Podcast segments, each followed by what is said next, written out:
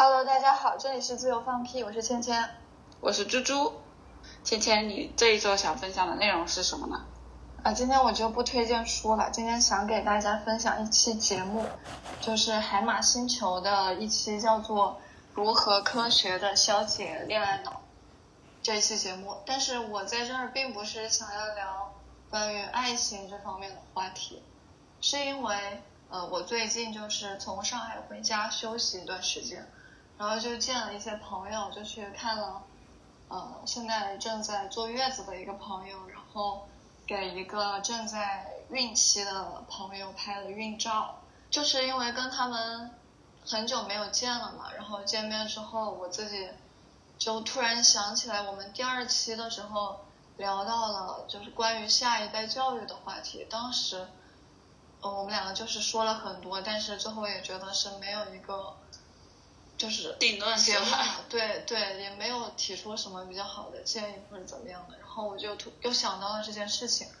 然后就想到了海马星球的这一期节目。如果大家有恋爱这方面的困扰的话，我觉得可以听。但是我想分享的是，它这里面有两个观念，我觉得是可以推广到其他领域的，就包括是教育。一个是它里面提到了，就是做风险管理。比如说你在教育小孩的过程中会遇到哪些风险，你自己提前做一个规划，就把这些风险其实你都是可以想象得到的，就把它做一个分类，然后再针对每一种风险寻找针对性的措施，对，就就是风险管理，到真正的遇到这些事情的时候就不会手忙脚乱，然后你自己提前有一个预判的话，心里面也会有一个准备。嗯，对，这是我我就是因为和朋友们他们都要生小孩了嘛，我就想到了这这点。这期节目里面还提到了另外一点，就是关于需求分类。嗯，对对对，因为我们从小就被灌输这种观念嘛，啊，你读书的时候大家就说等你高考考上大学就好了，然后你上了大学，大家又说等你毕业了工作了就好了。然后我们就这样一环一环，就感觉被套进去，永无止境。好像说我们老有一种观点，觉得只要什么什么什么样达到一个什么什么目标，好像一切就会好。才能对才能对，就其实并不会有这样一件事情，也不会有这样一个人可以解决我们全部的问题和需求。对对对。对，还有就是。这些需求也并不一定要，就是要到了某一个阶段，你要怎么样才能得到？其实你现在就可以，只是我们一个是没有意识到，第二个就是它其实是有方法的，嗯，就是我们完全都没，首先你的认知上面没有觉得你自己需要认知到那一块儿，所以你根本就不会去寻找那些方法。我觉得是这样。不仅是在呃恋爱关系，就包括我们交友。也是一样的，就是你没有必要说一个朋友他就必须得满足你所有的需求，你要既要能和他一起吃饭，又要能和他一起旅游，又要和他能谈心或者怎么怎么样啊，三观又要完全一致。对对对，一旦他有某一个方面达不到的话，你就会觉得很失落，或者会觉得嗯，对，就没有必要。这期节目里面提到的两个点都是。在我们日常生活中蛮实用的，就不仅是他在恋爱关系里面，就是包括我们自己在生活中各个方面吧。我觉得这两点都是用到的，所以我觉得这期节目可以听一听。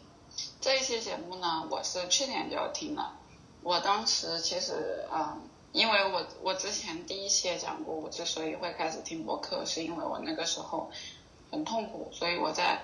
相当于我在工作的时候给我自己用。音频做了一个信息的茧房，嗯，所以他他讲的那一期我印象非常清楚，是因为我们当时我们做的事情就是会把一个大的东西拆分成一个小的东西，然后也是有一个那种模块化的概念。但是我听到他的想法就是模块化的去，他的对象其实可以分嘛，嗯，比如说感情需求，然后呃生理需求，然后心理需求。相当于说，啊，把一个集中在所谓的一个人身上的他，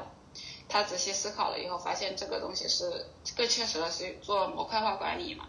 所以我当时听了之后，我就觉得很有道理，因为我觉得人有的时候是这个样子，就是比如说你去你去工作，或者是说你去做一件客很很客观的事物，你去完成，比如说在工作里面做一个产品啊，做一个任务，你会把它分块儿，你自己会分，比如说这一项工作是是属于哪一类的。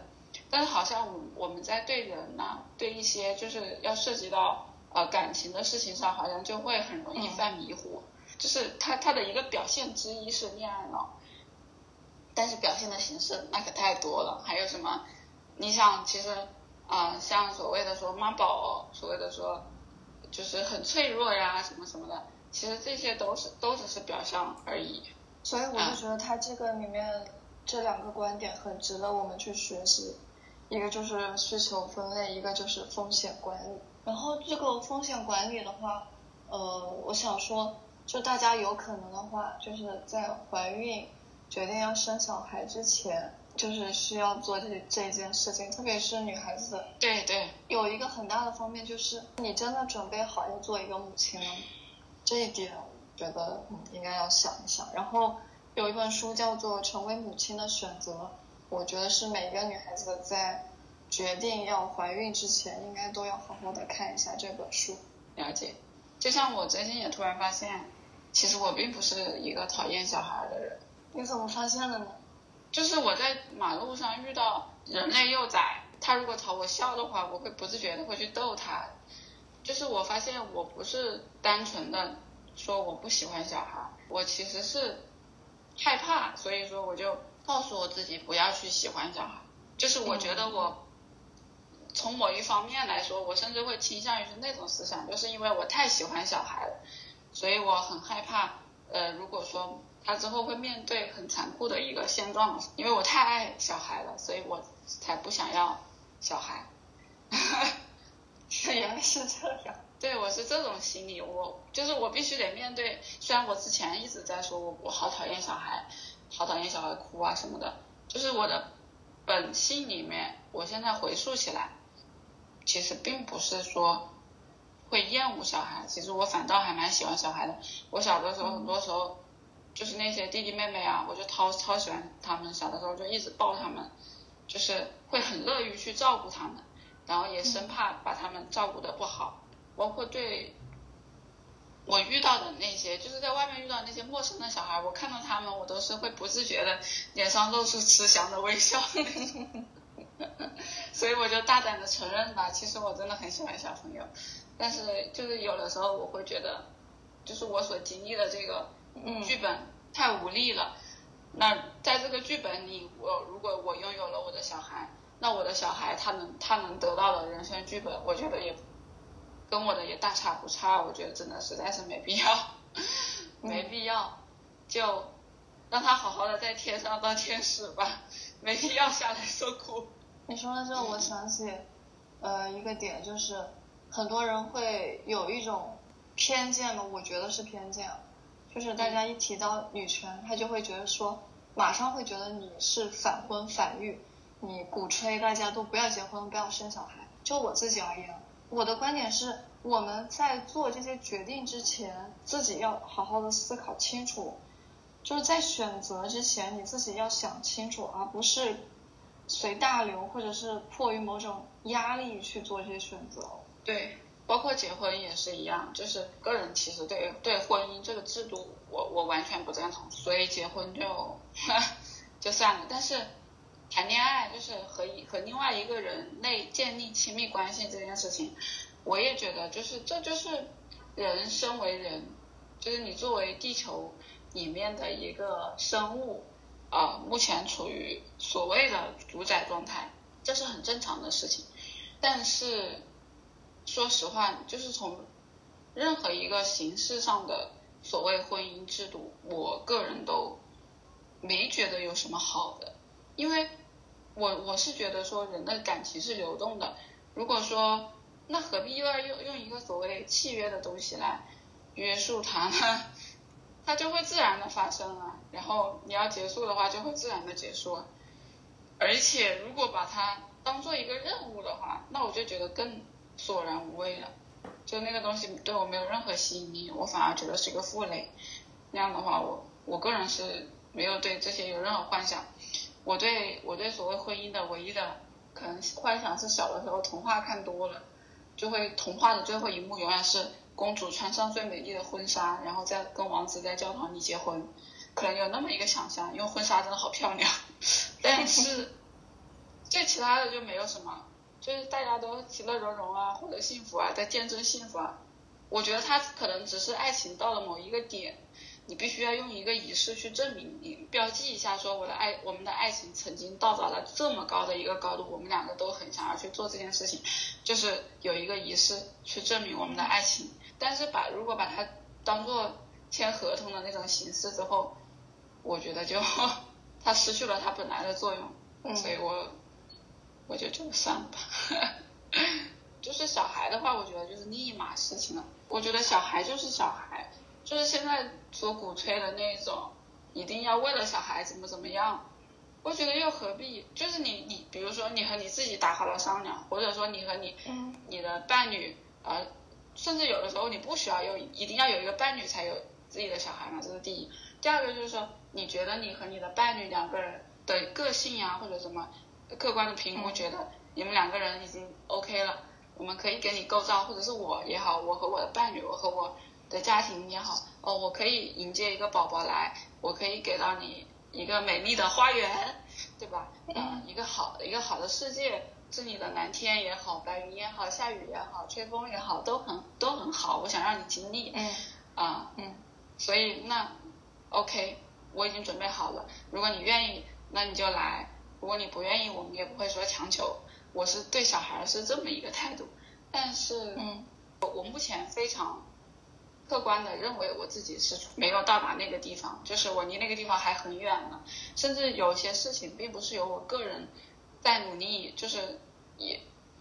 再去再去做一些工作，也也没有办法达到的。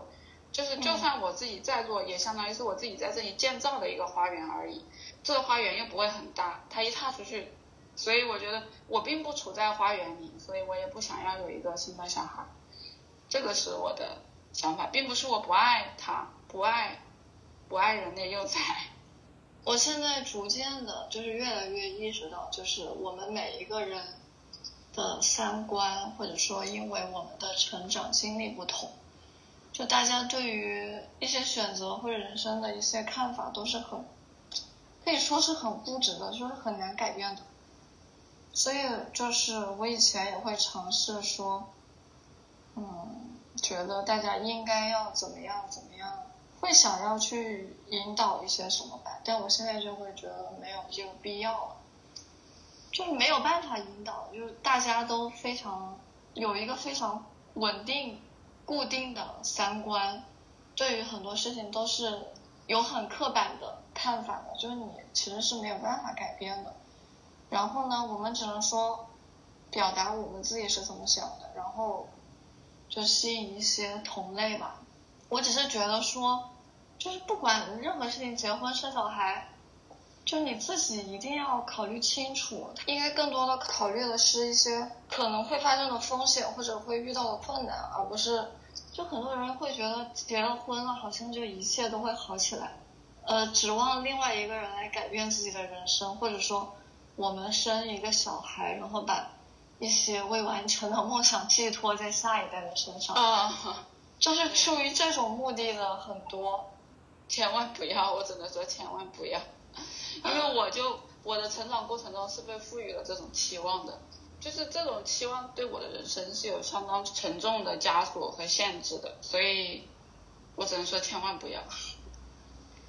所以我现在就就是就是。嗯，我也不去说什么婚姻怎么样怎么样，生小孩怎么样怎么样，我就是劝大家能够三思吧，就是想清楚。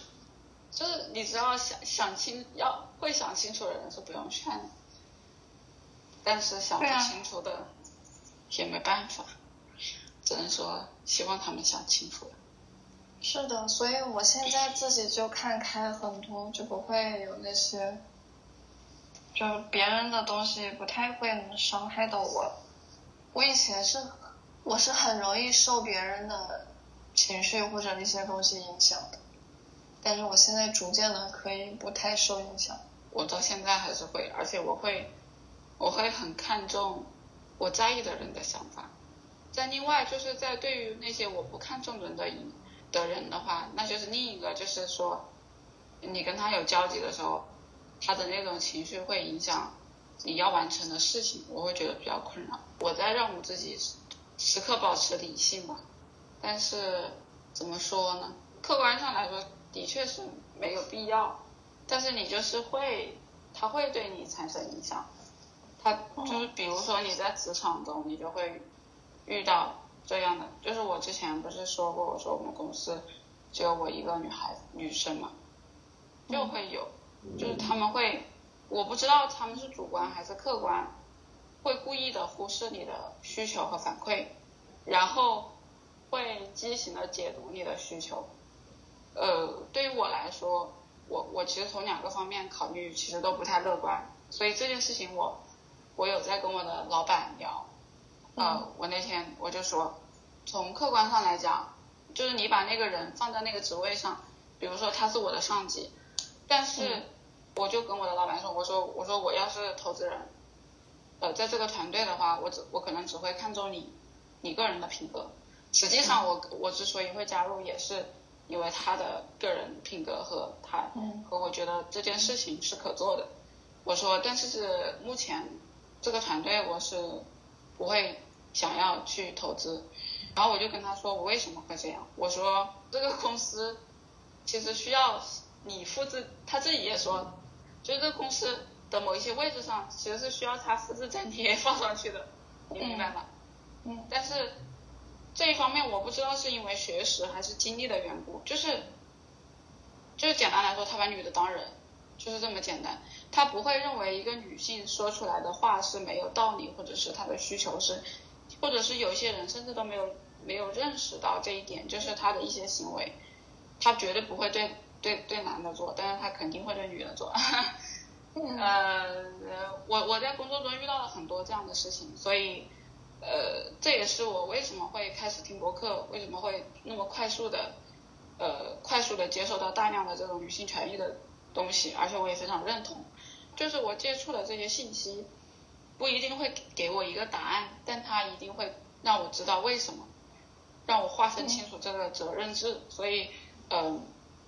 我那天就是看了一本书，我也跟你讲叫《雄性衰落》，我我不是一直说它是这本书是一个斯坦福的，就是。之前有做一个什么实验的，就是心理学教授吧，应该是他写的。我觉得，我觉得男的应该都去看一看。我就想，为什么女女生没有一本书来教，就是教原因，再从从原因教到方法论的，就是，他就完全的讲讲述了为什么，然后也讲述了，就他的开篇是以一种非常，我可以说是苦口婆心，就是非常担忧的角度上来讲。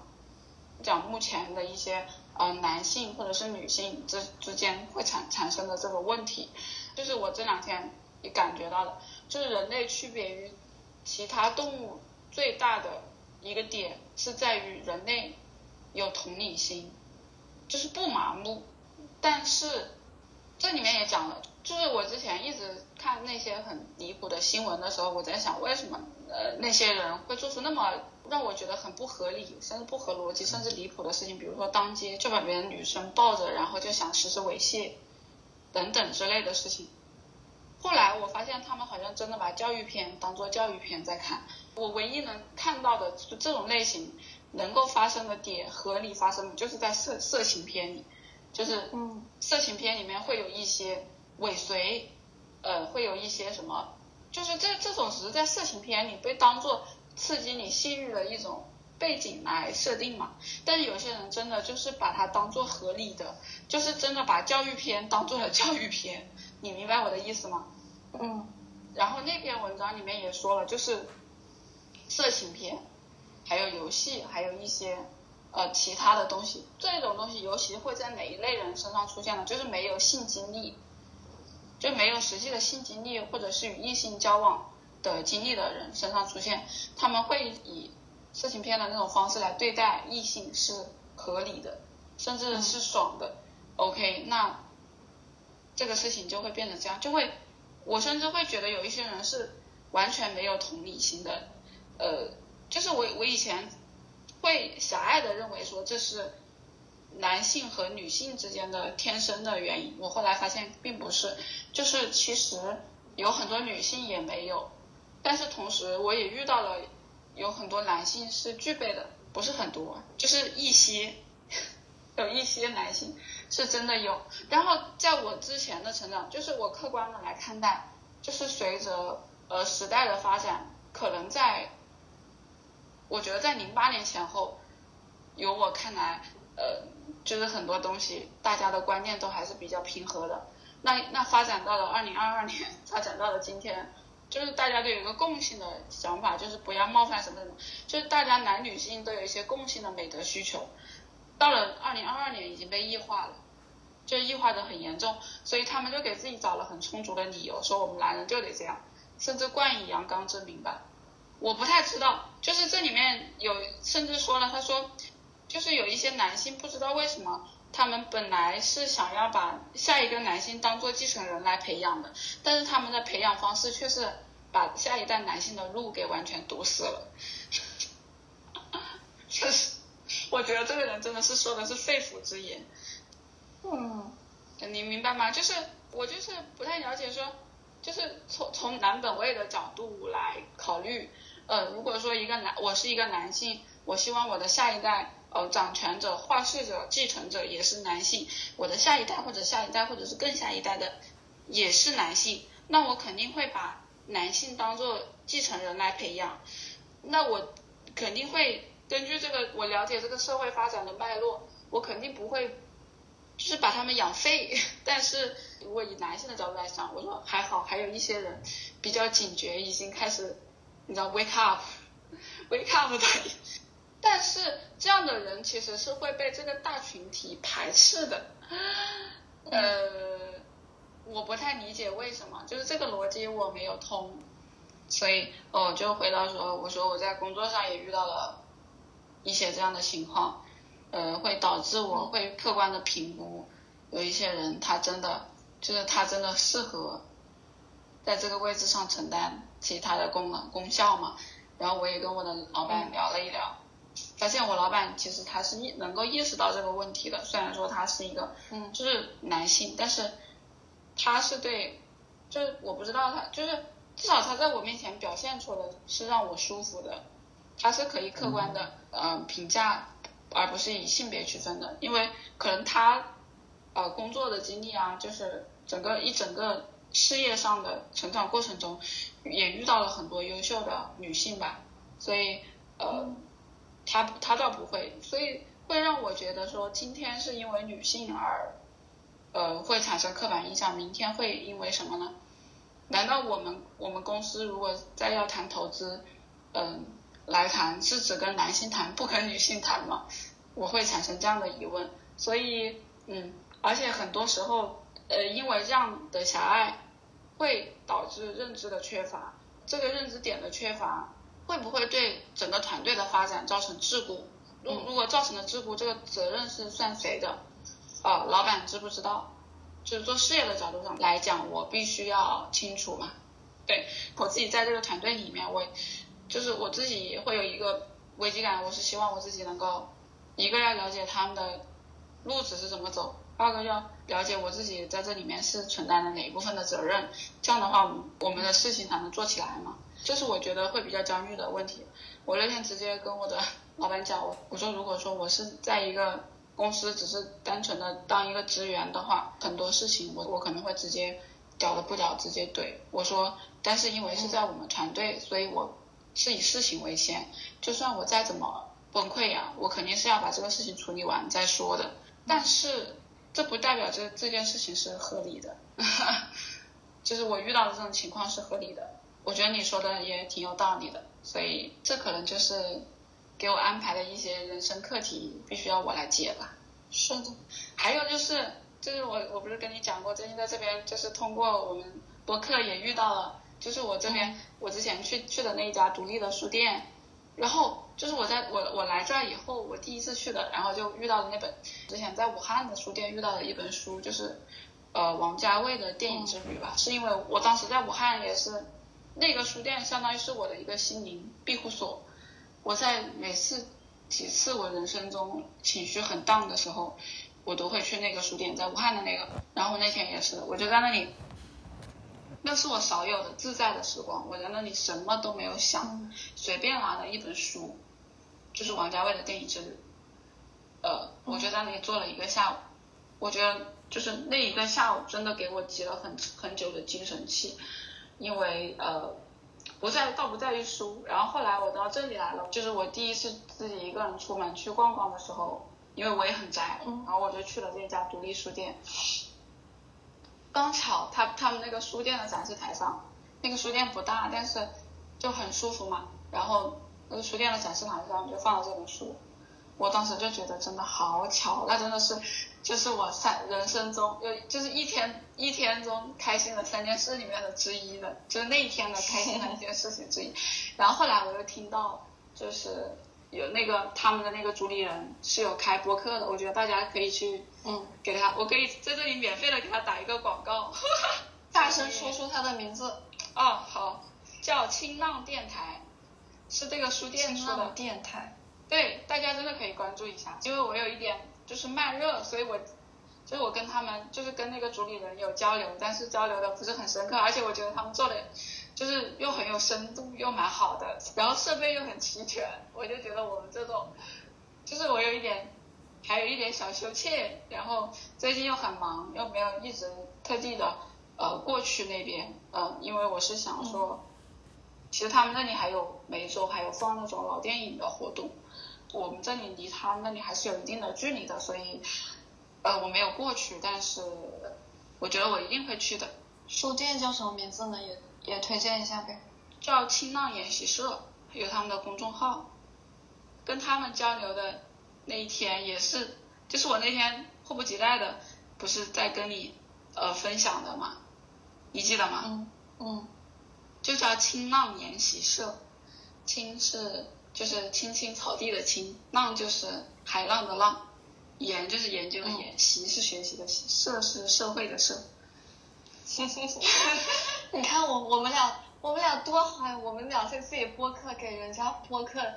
给黑马星球打广告，给宇宙城的。我们才十几个粉丝，浪研星球打广告。他们，你想，新浪研习社都有几百个粉丝了，我们才十几个。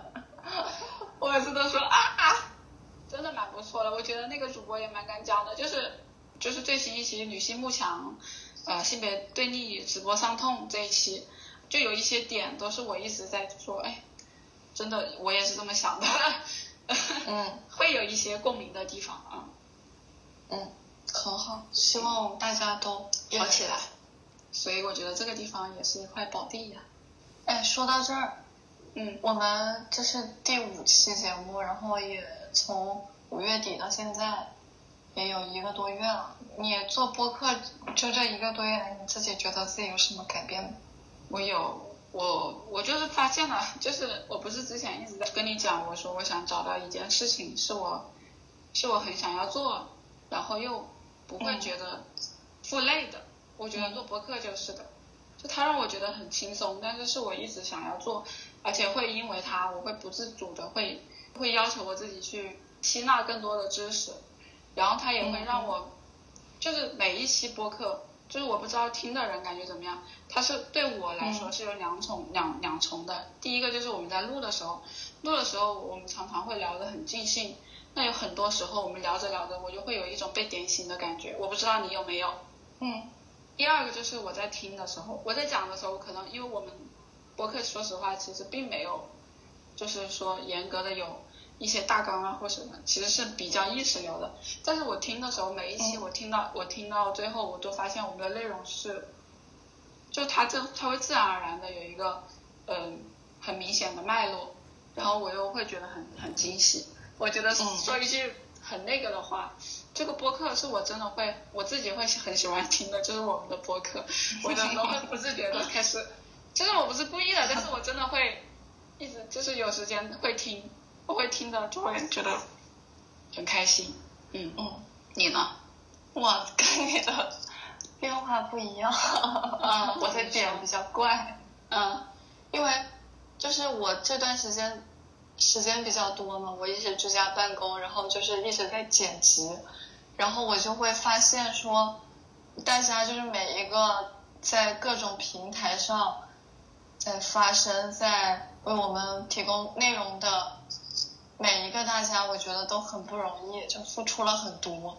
然后我以前就是包括在各种平台，我都不太会，我就是那种默默的看、默默的走过的那种，我不会去。不留痕迹，对吧？去评，对对对，不会去评论呀，去点赞呀，干嘛干嘛的。但我现在就不会，我现在就是，我只要看到我觉得不错的内容，我就会去给他们评论，然后给他们点赞，然后我会去发很多弹幕，然后就是，对，这这是我很大的一个改变。哦，我了解，我完全能够了解，就是我我现在已经开始默默点赞了，但是我。就是我不知道你是不是这样，我为什么会就是走过不留痕迹？我是会觉得我自己的一些评价什么的都很青涩，我觉得没有必要去评，就是很多话在自己心里走一遍就可以了。直到我们就是我们的博客不是嗯到这期了之后，我们第一期其实有两个听众朋友们在给我们留言嘛，我就觉得嗯。对我们的力量其实是就是会有很大的一个鼓励，对。对，就是是有回音的，我所以，我所以你说的这一点，我真的，我完全能够理解到，就是你会为什么会这个样子，就是即使人家只发一个表情，或者你就发一个什么标点符号，就对于对于创作者来说，都是一个非常大的鼓励。对对对对对对对对对，是的，而且就是我逐渐怎么说呢，就是做博客也算是我的止疼片之一，而且是一个很大的，嗯。就是虽然我们现在才做了一个多月，然后但是它已经起到了我开始所想象的对我的作用，就我自己是在进步了。我从第一期我们录完，我去剪辑的时候，我非常的痛苦，就我没有办法 去听自己说话。哦，对对对。然后到第二期、第三期后面，哎，我就已经完全没有这种感觉，就已经免疫了。对，就已经习惯了。因为你去剪辑，你就会站在一个旁观者的角度去听自己说，然后包括我现在去听以前的节目，我也会很诧异，有时候自己都不知道自己当时为什么会说出那句话，就是感觉很不一样。我我也是，我是感觉我自己的口条就是怎么说呢，变化比较明显的，可能是口音吧，我不知道你们能不能感觉到，但我自己会感觉到我自己的口音还是有改善的。虽然可能不大，但是但是还是有吧，挺好的。嗯，就是也逐渐的，呃，我我会因为就是博客会让我觉得，哎，我的时间好不够啊，因为我还有好多书没有看。但是因为我每天又在上班，然后事情很忙嘛，又没有时间去看书。哎，有的时候你的脑子已经用到那个程度了，你就没办法再用了，你就只能看一些垃圾东西，让它休息，或者是。有的睡时候就是会或者是直接睡觉，就你不能再去看书思考了。然后我就会很想要把我自己每天的时间分配好，然后嗯留一些时间给我自己去去看我自己想看的书。嗯，其实很多时候就也不会很在意工作上的一些事情，因为我我只是很想要把它完成嘛，所以我也不会说我的集中的精力就会在事情上，我只是想把这个事情问题怎么快解决。就是我，因为我自己本来是那种讨好性人格嘛，又是那种高敏感的人群，所以我即便是感觉到了一些东西，但是我也没办法，我必须快速的做出决断，因为如果慢了的话，我就会这个事情就没办法做完，没办法做完，它就会拖，拖的话就会侵占我个人的空间，那我想要做其他的事情就没有时间了，嗯。哦对，然后这里有一件事情，我还我想可以解释一下。就是回复一下那第一期给我们留言的一个朋友说，我们的收音效果不太好这件事情，我觉得有必要解释一下。这也是我为什么就是会很羞于跟那个跟那个就是跟那个新浪电台的主理人讲，他应该都不知道我们是用这样的方式去播的。因为我们俩是异地录制的，所以我们俩是两个音频把它贴到一起，然后呢。因为我们现在是试播，试播的话，它只能在那个手机客户端去录制音频。然后我们现在就是把音频剪辑好以后，我用手机来播放，然后用 iPad 再去把它录起来发布出来，所以这是一个二次录播的结果，所以可能效果不是那么好。等到就是最后一期试播了嘛，等到正式节目之后，应该就会好一些。而且我们也没有用什么电容麦呀什么的，我们就是对对对对，我们就是自带耳机，用耳机来做。现在我我们还没有那么先进的设备，对对对，甚至环境都是那个的，也没有一个环境。所以我看到他们那个是的是的，是就是那个主理人跟我讲说他们还里面还有一个小小电台，我的的时候我可羡慕了。我说啊、好羡慕啊！希望有一天我们也能拥有。会的，会有的，嗯，都会有的。都会有的，面包会有的。哦，我最近在看一本书，叫做《秘密》，是讲吸引力法则的。所以就是说，嗯首先你要接受宇宙，就是宇宙就是正确的，宇宙就是善良。然后吸引力法则就跟重力一样，就是说你要先想象，就是你想要什么，然后你就想象你已经拥有，已经拥有它了之后你会怎么样，然后你再接受，嗯完全的接受，然后它就会，它就会出现，然后你就不要不用去苛求时间，因为时间对宇宙来说是没有的，它就放在那里，它然后它就会出现，它就已经出现在你的生命里了，只是你从时间的横就是纵向的尺度上来说你还没有遇到嘛，所以我相信。我在开始梳理我自己想要的东西，然后我才发现我自己是一个混沌的状态。虽然我我就是我一直在执着于我不要什么，但是宇宙是分不清楚要还是不要的，它会把这一个，比如说我要钱和我不要钱，他就只听到了我钱，然后他就会把钱给你。嗯如 果所以说 你你老说你自己不要什么，它就反而会出现在你的生命里，因为它不会分得清楚，它你不要还是你要，它只会知道你它中间有一条线，啪就安排进来。嗯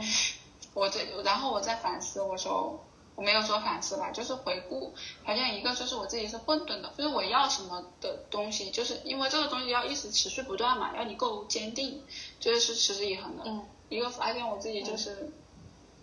就是很多做了很多决定和和我的期期待，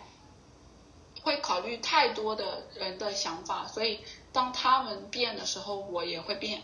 没有一个一直以来的东西。第二个就是我自己都是混沌的，到就行走到今天，可能我小的时候反倒是一个自己美好愿景会比较明晰的，就越来越越长大，反而好像越混沌一样。嗯，所以我也在希望我自己再再给我自己找时间说来把自己理一理，就是我自己真的很想要干什么，就是抛开，其实抛开一些就是桎梏，呃，不能说桎梏吧，就是强行加在你身上的嘛，因为人类嗯。没有那么多本来的东西，其实没有那么多的，反正挺不错的，慢慢的就会有吧，慢慢的，我觉得嗯可能就是缘分到了吧，就会就会开始思考这些这些事情。嗯呃，好，那我就我随便挑一本书，叫有一句话是这个叫乔维泰利博士说，很多人觉得他们被当前的困境况困住、限制或监禁，然而不论现在的境况如何，那都只是目前的现实。当你开始去运用这个秘密后，现在的境况就会开始转变。我把它当做我们的结束语吧。好的好的 ok 春风亲吻我像蛋蛋蛋蛋挞水面小蜻蜓跳弹弹弹点点头。